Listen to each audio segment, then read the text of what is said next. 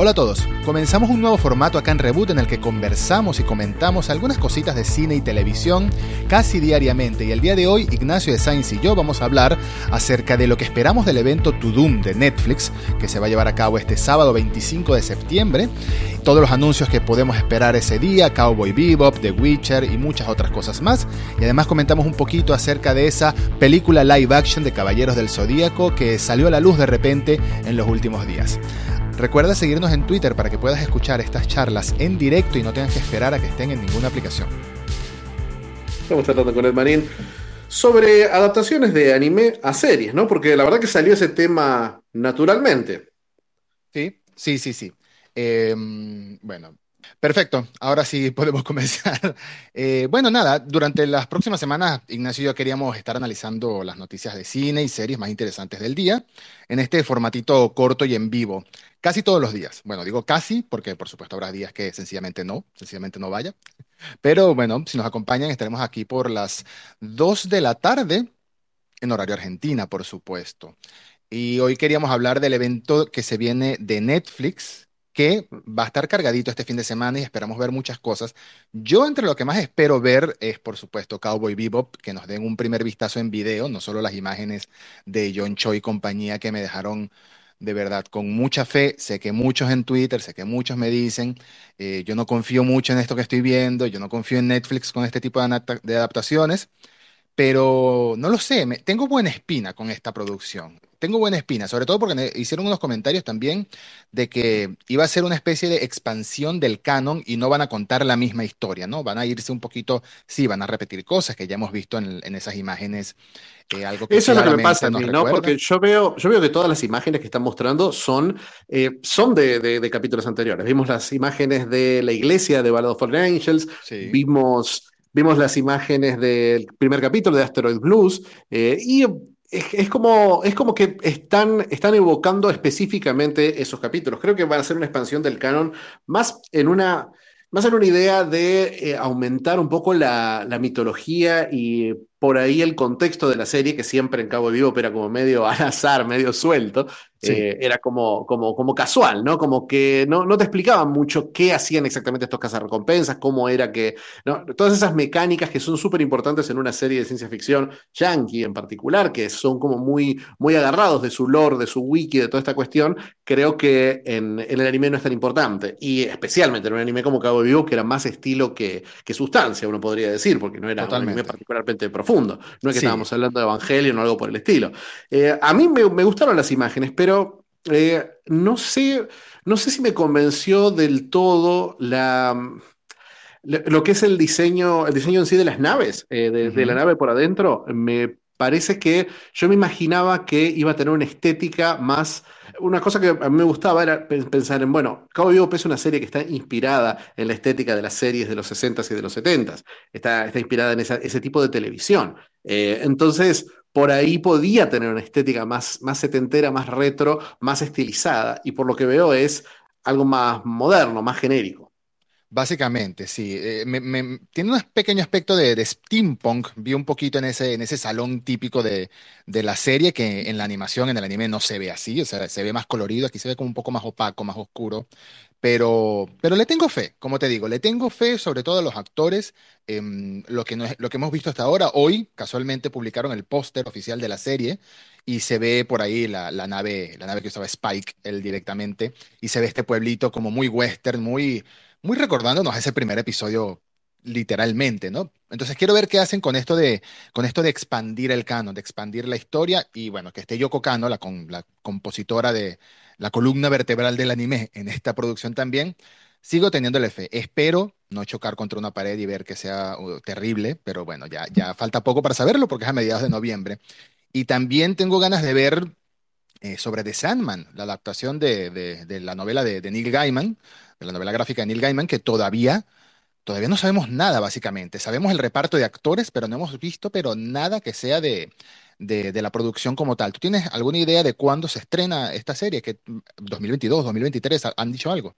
2022 seguramente porque ya cerró la producción, ya fue lo que es el rap. Eh, entonces, eso Eso es tentativo, ¿no? Por ahora todavía no hay ninguna fecha ni nada, pero creo que no vamos, no vamos a llegar ni siquiera a ver un tráiler de Sandman. Vamos a ver imágenes de los personajes caracterizados, vamos a ver quizás algún tipo de teaser, pero no un tráiler completo porque la serie terminó de grabar hace nada, dos, tres semanas. Y eh, sí me da, sí, sí, me genera, me genera interés eh, de Sandman. Realmente esa es una, me pasa un poco lo que vos hablabas con otras adaptaciones, con Sandman, que considero que es una adaptación que está tan atada al, formato, a la, forma, que no, me parece que no se pueda adaptar, pero me parece que hay que hacer algo distinto. Por ejemplo, hace, poco sacaron una, adaptación muy buena de mm, Audible, la empresa de audiobooks de Amazon, sacó una adaptación a radioteatro, eh, que es excelente, está muy buena, con la voz de James McAvoy como, como Morfeo. Acaba de estrenar hace poquito su segunda temporada, me gustó mucho, pero es una ilustración, es una traducción casi literal, que es un poco, para mí, el tipo menos interesante de adaptación. Un poco como Watchmen de Snyder, que es, eh, es eso, es, es la misma, son las mismas imágenes, los mismos diálogos, y eh, y encuadres y, e ideas y una narrativa que se adapta más al cómic. Por eso sí me gustaba la idea de que se arriesguen con Bebop y entiendan esas inspiraciones. Me gusta que digan ese tipo de cosas. Eh, son, son, qué sé yo, Sandman me parece que tiene un buen elenco, pero hay otra cosa que me da miedo, que es que Neil Gaiman, cuando... Neil Gaiman no es un tipo que que sea brillante para lo audiovisual. Sí lo es para, la, para los cómics, las novelas de él a mí me gustan mucho. Eh, es más, hasta la masterclass que dio hace poco, no sé si conoces el sitio Masterclass. Sí, claro. Eh, en, en Masterclass... Siempre me sale la publicidad. Totalmente, porque yo compré uno y nunca más me dejaron de salir las publicidades. Eh, pero son eso, son conversaciones, son como clases que te enseñan a hacer algo. La clase de narrativa de Gaiman es increíble. Pero Gaiman es un tipo que sabe cómo contar una historia, conoce la naturaleza de las historias, es un, e, e, explora profundamente en eso. Pero en lo audiovisual no me gusta mucho. Neverwhere, por ejemplo, que fue su primera producción para la BBC, que la estrenó acá, no la estrenó acá, pero la trajo acá a Fantabaires, la vimos entera con él sentadito al lado. Eh, éramos como 400, no es que yo la vi sentado al lado de él. Pero, pero estuvo, estuvo muy buena esa, esa adaptación, estuvo, estuvo muy simpática, pero fue una serie original de él pero no era algo bueno, no es algo que vos lo puedas ver hoy y digas, esto está bueno. Lo mismo me pasó con American Gods, lo mismo me pasó, especialmente la segunda temporada, cuando él tomó el control, me pareció terrible. La y primera es la mejor, sin duda. Eh, la, primera es lejos la mejor y la más loca, la más sacada, la, menos predecible. La segunda es muy predecible. Y la, y la adaptación de Good Omens no me gustó. No sé qué te pareció a vos, Good Omens. Ay, sufrí esa serie, quería que me gustara mucho más. Esas dos personas las amo con todo mi ser, David Tennant, por favor, lo que haga, pero no me gustó mucho la adaptación. Y es, y es eso que justamente decías hace poco, que no hay que confundir adaptación con hacer una obra totalmente al pie de la letra, cuadro por cuadro de, una novela gráfica o de una novela escrita, ¿no? Eh, a veces las cosas no son así, a veces es más interesante que si ya tú conoces la obra como tal, se desvíe un poco y varíe un poco la fórmula experimente un poco con este universo como una adaptación, no como Game of Thrones, no, eso ya es un caso completamente distinto, ese no, ese no estamos de acuerdo, bueno, yo no estoy de acuerdo, pero... Em, sí me gusta ver que jueguen con las adaptaciones y por eso le tengo curiosidad a The Sandman, por eso le tengo curiosidad a Cowboy Bebop y por eso me gustó tanto The Witcher, que aunque la primera temporada sí calcó un poco mucho de los, de los cuentos del primer libro, eh, también jugó mucho con, con, su, con su propia fórmula. Y The Witcher también va a estar en el, en el evento To Doom, va a estar tanto The Witcher, que es la serie de Henry Cavill, como The Witcher Blood Origin, que es la precuela, que todavía no se ha estrenado y se espera que se estrene el año que viene también. Eh, me tiene un poco nervioso The Witcher porque me gustó mucho la primera temporada y sé que Netflix tiene, ha tenido, no sé si todavía, pero en su momento, el año pasado sobre todo, tenía muchas fichas puestas en este universo con ganas de hacer 60 producciones distintas y conectarlas en su propio MCU witcheresco, por así decirlo. Y ahora, recientemente, Lauren Schmidt-Hisrich, que es la showrunner de la serie, dijo como que, bueno, hay que ver cómo le va la segunda temporada para asegurar más temporadas. Y eso me pone un poquito nervioso, como que en Netflix ya no están tan, eso, no están tan confiados. No, no, eso es mentira, para nada. Eh, yo veo que con Nightmare of the Wolf, que fue la precuela anime, la historia de Besemir, que no está mal, la verdad que no estuvo mal, no fue excelente, no estuvo ni siquiera al nivel de Castlevania, pero me pareció una, una, expansión simpática del canon, como un, entretenimiento divertido. Eh, y me parece que con Blood Origin apuntaron muy fuerte, está, hay actores más o menos conocidos, está Michelle Yeoh como parte de la, de la historia, eh, y, y Witcher está Netflix tiene la costumbre de no decir que las series están renovadas antes del estreno, pero es una cuestión que, ya sabemos que pasa, que es así. O sea, pasó, tampoco lo dicen de Bridgerton, por ejemplo, pero están haciendo eventos de Bridgerton. Dicen de Stranger Things, bueno, no sabemos lo que va a pasar, pero sabemos que están planeando un spin-off y que los hermanos Duffer la quieren cerrar en la quinta temporada. Y Stranger Things es una de las primeras cosas que vamos a ver en el evento. Nunca te pregunté, ¿qué te parece Stranger Things? ¿Te gusta? Stranger Things me ha gustado mucho, pero siento que la temporada 3 fue tan floja que no, emocioné, no me emocionó tanto la, la cuarta. Entonces, perdón, van tres. La segunda temporada fue tan floja que no me emocionó tanto la tercera ah, como me, hubiese gustado. Como me hubiese gustado. Pero tengo ganas de ver qué pasó, sobre todo por, por este salto temporal que aparentemente va a haber, eh, al menos de los actores, que ya, ya tienen 35 años cada uno de estos niños que empezaron de 10, más o menos. Entonces, quiero, quiero saber qué van a hacer ahí, si van a justificar alguna especie de salto temporal. Y, y este lado caricaturesco de, de, la Rusia haciendo experimentos. Eh, eso, es lo que, eso es lo que más, más, me, más me, pareció, me, tocó, me pareció raro de, de, esta nueva temporada. Está extraño, entonces quiero, quiero ver qué, qué, pasa. Tengo mucha curiosidad, pero también, también pasa algo que es como que, obviamente hay una pandemia, hubo una pandemia de por medio, hay todavía en cierto sentido, pero 2020 fue un año nulo en muchos sentidos, si nos centramos al cine y, y la televisión nada más. Le hizo mucho daño en cuanto a la a la espera, ¿no? Es como que tú estabas emocionado del año que viene veo esta nueva serie, pero ya Stranger Things venía teniendo dos años entre cada una de sus temporadas, sobre todo entre la 2 y la 3. Entonces es como que no estoy tan, no estoy tan entusiasmado, no estoy tan metido en Stranger Things por ahora. La voy a ver indudablemente y espero que me emocione, espero que me reatrape, porque me había atrapado en la primera temporada. Espero que me reatrape y yo creo que este fin de semana va a ser clave para eso, para, para emocionarnos un poquito por estas series que ya están a punto de estrenarse. Eh, mira, eh, en, esa, en eso de emocionarnos un poquito, a mí yo quiero que me sorprendan un poco, porque una de las cosas que más me llama la atención, porque me volvió loco el primer tráiler, es Arcane, que es la, este anime original de, de Riot, eh, basado en League of Legends. Sí. Que yo no sé nada, no sé nada del lore de League of Legends, no sé quiénes son, ni quiénes eran estos personajes que estaban en, la, en, este corto, pero me pareció espectacular cómo estaba animado, el estilo, los diseños, eh, la, vuelta narrativa que le quieren dar. O sea, yo esperaba algo tipo. ¿Te acordás de esa serie que se estrenó hace uno, ya todo el mundo se olvidó, pero hace un par de meses se estrenó una serie basada en Dota 2, que es malísima. Sí, malísima.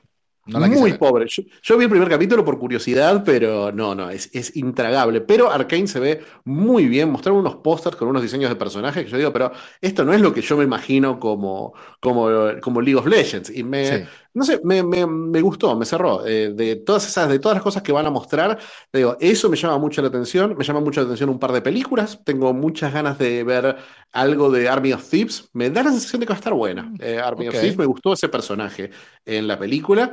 Eh, yo, porque soy un horror de persona, perdón, Edu, vos sabés cómo, vos me conocés, sabés que para mí que para mí uno de los estrenos importantes del año que viene es Rebelde, la remake de, Rebelde Way barra la mexicana Rebelde de, Netflix.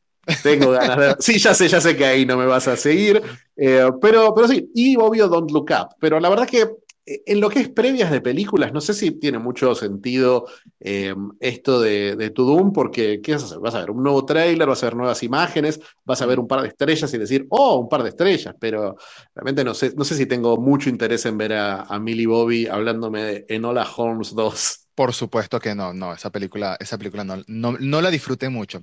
Siguiendo un poco ese, ese comentario que hiciste de Rebelde, casualmente esta semana, no tenía ni idea, Nacho, pero casualmente esta semana, saltando en Netflix a ver qué ver, a ver, sabes, eso que pasas horas y horas viendo el catálogo, se me atravesó un remake de la novela de Las Juanas, la telenovela colombiana de Las Juanas, pero ahora estadounidense, como una serie de misterio, y yo digo, ya, lo siguiente va a ser un remake americano de Pedro el Escamoso. Eso es lo, próximo que vamos a ver posiblemente. Yo creo que, no sé si en Argentina se dio a conocer mucho esa. No, no, no, acá, fue un fenómeno, bailábamos el pirulino, todo. Ah, bueno, imagínate tú eso, no sé, este, John Cena como Pedro el Escamoso. Bueno, John Cena como Pedro el Escamoso es algo que posiblemente quiera ver, pero... O sea, básicamente Peacemaker es John Cena como Pedro el Escamoso. Básicamente, sin el peinado, pero sí, básicamente. Eh, eh, sí, no sabemos lo que hay debajo de ese, de ese casco, así que quién sabe si no están los rulitos de, de Pedro el Escamoso. Cerrando, cerrando un poco lo de Tudum, ya creo, este, por supuesto, eh, quiero ver Vikings Valhalla, el primer adelanto que va a salir en, esta, en, esta, en este evento, que es la secuela espiritual, por así decirlo, de la serie de Vikings, porque son 100 años de diferencia más o menos entre una y la otra, secuela espiritual. Y en el mundo del anime, eh, van a presentar más sobre el anime de Bright, esa horrible película de Will Smith, pero yo sí tengo muchas ganas de ver em, lo nuevo, la nueva temporada de Ultraman, que te, estaba, te comentaba el otro día, Nacho, que estaba viendo la primera temporada de Ultraman y me está gustando mucho, incluso cuando su animación es horrible, porque es como 3D, 2D y CGI al mismo tiempo, no sé qué pasa, pero el diseño de personajes es tan bueno que, mira, no sé, Quiero, quiero un muñequito de Ultraman, así de sencillo. A mí, fíjate que entre todas esas cosas de, de, anime original de Netflix, me llamó la atención una adaptación de un cómic de Mark Miller que van a hacer, que es Super Crux. Super Crux es parte del universo de Jupiter's Legacy. ¿Te acordás que, ese grupo de ladrones que están trabajando con, con el antihéroe de Jupiter's Legacy, con el que está con la, ah, con la hija? Claro, claro, bueno, e, esos, e, esos, son parte de una semi-organización que son los Super Crux y van a hacer una adaptación al anime. La va a presentar Mark Millar con, junto a eh, Horimoto Nobu, que es un, un, animador, no es un gran director, un director famoso allá, pero es un animador que ha pasado por cosas increíbles, por los muy buenos... Eh, animes de Blade Runner que sacaron en, la época del estreno de 2049, de muchos, muchos, muchas producciones paralelas de anime como, como qué sé yo, como Gotham Knight, eh, estuvo en el equipo de Paranoia Agent, es un tipo grosso y que trabajó también en, Ultraman, en este, este, nuevo Ultraman. Así que me parece, me parece que puede llegar a ser algo divertido, por lo menos una, una, una apuesta más de, de Netflix al anime que es una buena señal me parece que lo voy a ver entonces, que voy a estar muy atento al respecto. Y bueno, yo creo que eso es lo, último que podemos comentar en esta previa del To Doom, que detesto el nombre, pero bueno, entiendo que hace referencia al sonidito de Netflix. Antes de, antes de que suceda el evento mañana, posiblemente mañana mismo lo estemos comentando al finalizar, o poco después de finalizar, mejor dicho, em, lo que nos pareció y nuestras impresiones de, de, lo presentado. Pero siguiendo con la onda del anime, la segunda y última noticia de lo que vamos a hablar hoy es que no podemos dejar de hablar de la película live action de Caballeros del Zodíaco. Esa sorpresa, porque aunque es un proyecto anunciado, apareció casi listo por sorpresa. Como que nos habíamos olvidado que existe. Sí, o sea, no, no, nunca se había confirmado del todo y siempre se habla, ¿no? De que está, uy, van a hacer la peli de Evangelion, uy, van a hacer la de Robotech, y después dicen, bueno, no, nunca la empezamos. Y esta o parecía... de Taika Waititi. Claro, pero ese sí conocemos que fue un verdadero drama. Mira, una cosa, una cosa muy loca, nosotros los dos escribimos en sitios, yo escribo en La Cosa así, vos escribís en Gizmodo, eh, los dos escribimos en sitios que tienen su, su, su base, sus lectores, y y los dos escribimos, a veces es raro que escribamos justo los dos sobre el mismo tema. Y acá me pareció muy loco, porque los dos escribimos sobre el mismo tema con una perspectiva completamente distinta. Pues yo me entusiasmé muchísimo con el proyecto. Me pareció que estaba haciendo todo bien este proyecto de Caballero del Zodíaco. Y vos escribiste en la noticia diciendo, a nadie le importa esta película. Me pareció, me pareció impresionante tu tu nivel de rechazo, después de haber hablado de la mirada positiva que teníamos con cosas como, eh, como, como Cowboy Bebop y eh, con otras adaptaciones también, ¿no? Porque como, qué sé yo, Alita me parece que es una adaptación que disfrutamos los dos muchísimo y que demostró que es posible hacer algo propio, hacer algo original y no necesariamente calcar el anime, no sé, me parece que es una peli de la que se habla poco, eh, pero, pero que es un ejemplo, te guste o no te guste, es un ejemplo de una visión propia que respeta el anime y a veces se hace algo natural. ¿Por qué no te, qué es lo que no te cierra de este proyecto de Los Caballeros? A mí me duele todavía saber que es 99% seguro de que no vamos a tener una secuela de Alita, una película que terminó literalmente diciendo, ajá, allá vamos por la segunda parte. Mm. Eh, el proyecto de Caballeros del Zodíaco, mira, yo suelo ser optimista o, o, al menos darle, darle un voto de confianza a muchas cosas, ¿no? Pero hay cosas que yo siento que no pueden ser adaptadas em, o no, no, no van a resultar bien adaptadas si las intentan adaptar lo más fiel posible. Por supuesto, estoy prejuzgando esto cuando no tenemos sino una imagen borrosa o como en contraluz que apareció en Twitter filtrada hoy, hoy o anoche, pero por ahora esto parece una adaptación desde el punto de vista estadounidense 100% con los nombres estadounidenses de los personajes. Por ejemplo, el personaje de, Sean Bean. Mira, eh, a ver, primero no es una adaptación estadounidense, la producción es toda europea, el director es polaco, y eh, El Caballero del Zodíaco no es necesario, eh, o sea, es, es, claramente no es una historia japonesa. No, no lo es. Japonés, pero no es, una historia. Es, en, es, en, en todo el mundo en realidad, porque siempre está esa, esa idea de que los huérfanos están dando vueltas, huérfanos. sí. Perdón, los secuestrados Sí, sí, los secuestrados están cada uno en, en puntos distintos del mundo y vienen de distintos orígenes. Eh, no, sé si, no sé si a todos les. No me acuerdo si, si, por ejemplo, si Jun y Iki eran em, necesariamente japoneses, pero sí, pero Hyoga definitivamente no lo es. Eh, Shiryu, Shiryu sí es japonés, pero, pero es, en realidad es chino. Entonces, no sé, me parece que, me parece que es me parece que es una adaptación que sí se puede llevar a otro país sin ningún problema. No es Evangelion que habla de Japón, habla de la, de, la naturaleza japonesa, del temperamento japonés. Esto es una historia súper genérica que mientras mantengas Grecia, o sea, si te vas de Grecia, ahí, vas, ahí tenés un problema. Si van a ser, qué sé yo, eh, no. Claro. Mi problema no es tanto, no es tanto por el origen de los personajes, ¿no? Sino que este tipo de historias, este tipo de animaciones, no las veo funcionando muy bien en live action, al menos hasta ahora. O sea, de nuevo tengo, tengo estrés postraumático después de haber visto Dragon Ball Evolution completa, porque por alguna razón bueno, pero ¿Por qué siempre, por qué siempre caemos a, Dragon Ball Evolution o a Death Note, o a los Netflix. Bueno, pero ¿por qué no Rurouni Kenshin?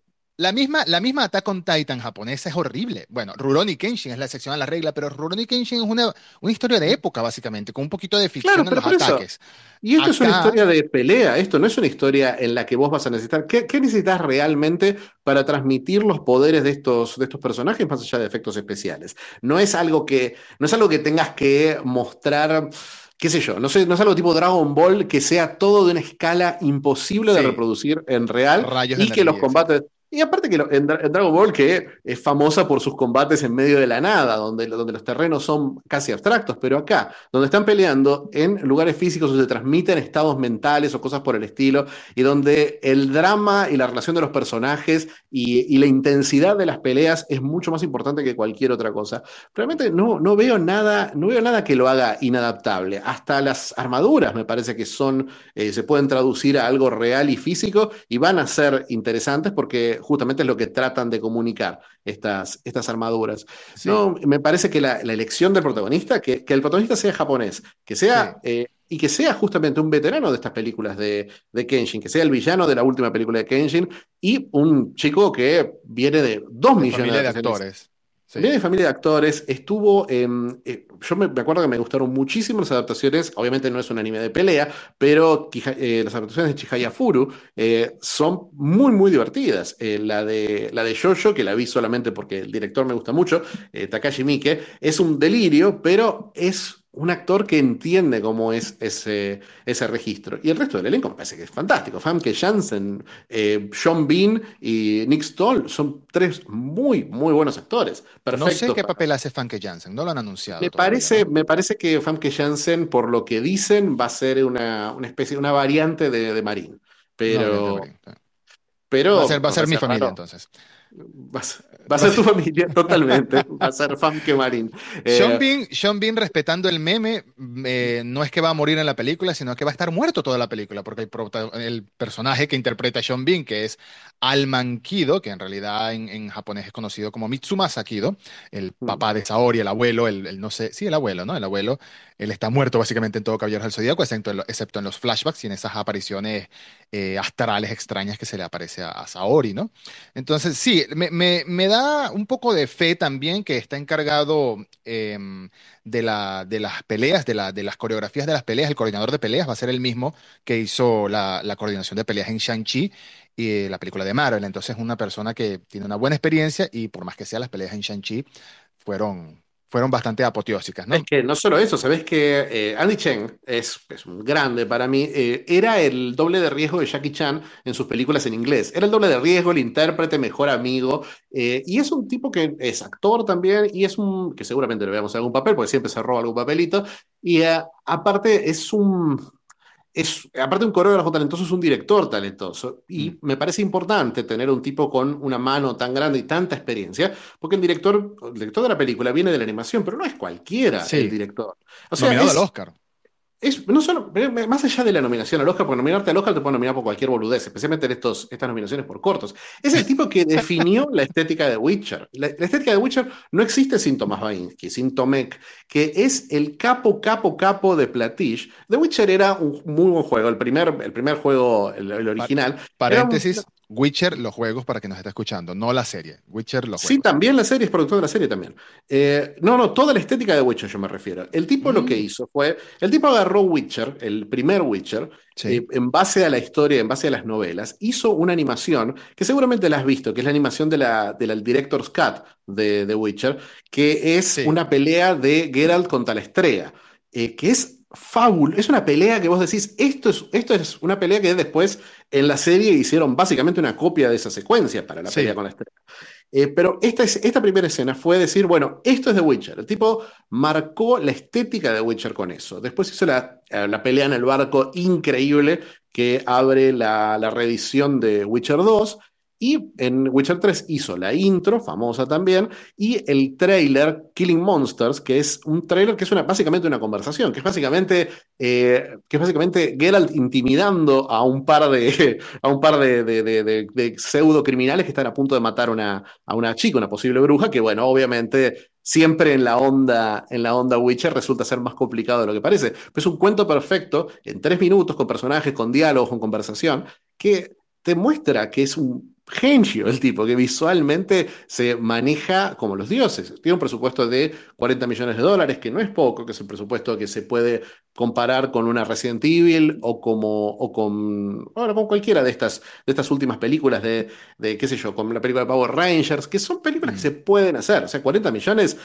es poco si lo vas a comparar con los 185 que costó Suicide Squad, pero no es pero no es poca plata. Es, eh, es más que un. Es, es, cuatro capítulos de Game of Thrones. Y mientras se vea como cuatro capítulos de Game of Thrones, está, está bastante bien. Por eso, me parece, me parece que es, no es un proyecto cualquiera. Este. Mm. Bueno, eh, le voy a dar un voto de confianza. Me, has convencido. Le voy a dar un voto de confianza. Voy a esperar a ver más antes de juzgarlo. Bueno, voy a esperar a ver la película antes de jugarla por completo, pero al menos un tráiler. Yo es que tengo la idea de que esta podría caer en esas categorías de no poder ser adaptadas bien, que es algo que, paréntesis, completamente off topic. He leído mucho hoy al respecto de Fundación, la serie de Apple TV. Hay gente que dice que esto es la razón de que muchos dicen que no puede ser adaptada. Hay otros que la han amado. Ya veremos el fin de semana, seguro la estamos viendo cada uno por su lado. Pero sí, le voy a dar un voto de confianza. La serie, perdón, la película de mm, Caballero del Zodíaco se estrena el 21 de diciembre de 2022. Esa es la fecha que tenemos por ahora, así que en un añito la estaremos viendo y estaremos saliendo o muy felices. ¿Dónde, la viste esa fecha oficialmente? Eh, la vi en The Hollywood Reporter, si no me equivoco. No, o estoy confundiendo, o estoy confundiendo dos fuente la de, eh, la de Hollywood Reporter. No, esa es la película de esa es la película de Super Mario, la que se estrena el 21 de diciembre de 2022. Ah, Perdón, se han anunciado muchas películas y me confundí un poco. Pero sí tiene fecha de estreno de 2022 esta, ¿no? No, eh, me parece, no, no, no, no tiene fecha de estreno. Es una producción de Sony Pictures Worldwide, que es como una especie de estudio paralelo de Sony. Entonces, no, me da la sensación de que la están haciendo para vender a streaming no creo que se estrene en cine esta película. Fantástico, mejor aún. Eso quiere decir que podríamos verla incluso más rápido, porque se supone que ya está rodada, al menos la gran mayoría de la película. Sí, sí, sí, se supone que está rodada, se, filmó en, escenarios naturales, en ruinas tipo, en ruinas muy tipo griegas. Eh, se, se, filmó en Croacia, en locaciones donde también se había filmado Game of Thrones, y en Hungría, que es donde están filmando todos ahora en este momento. Pues fantástico. Y yo creo que, yo creo que ya hemos eh, comentado lo suficiente por el día de hoy. Esperamos muy, eh, muy emocionados por ver el evento, el evento de To Doom de Netflix, por ver qué van a mostrar, por ver un primer tráiler de Cowboy Vivo. Voy a saltar desde mi silla seguramente. Ignacio, hasta mañana. Eh, ah, hasta mañana, claro. Después de. Estaba pensando, pero bien sábado, pero claro, después del To Doom seguro, seguro tenemos esa, esa charlita.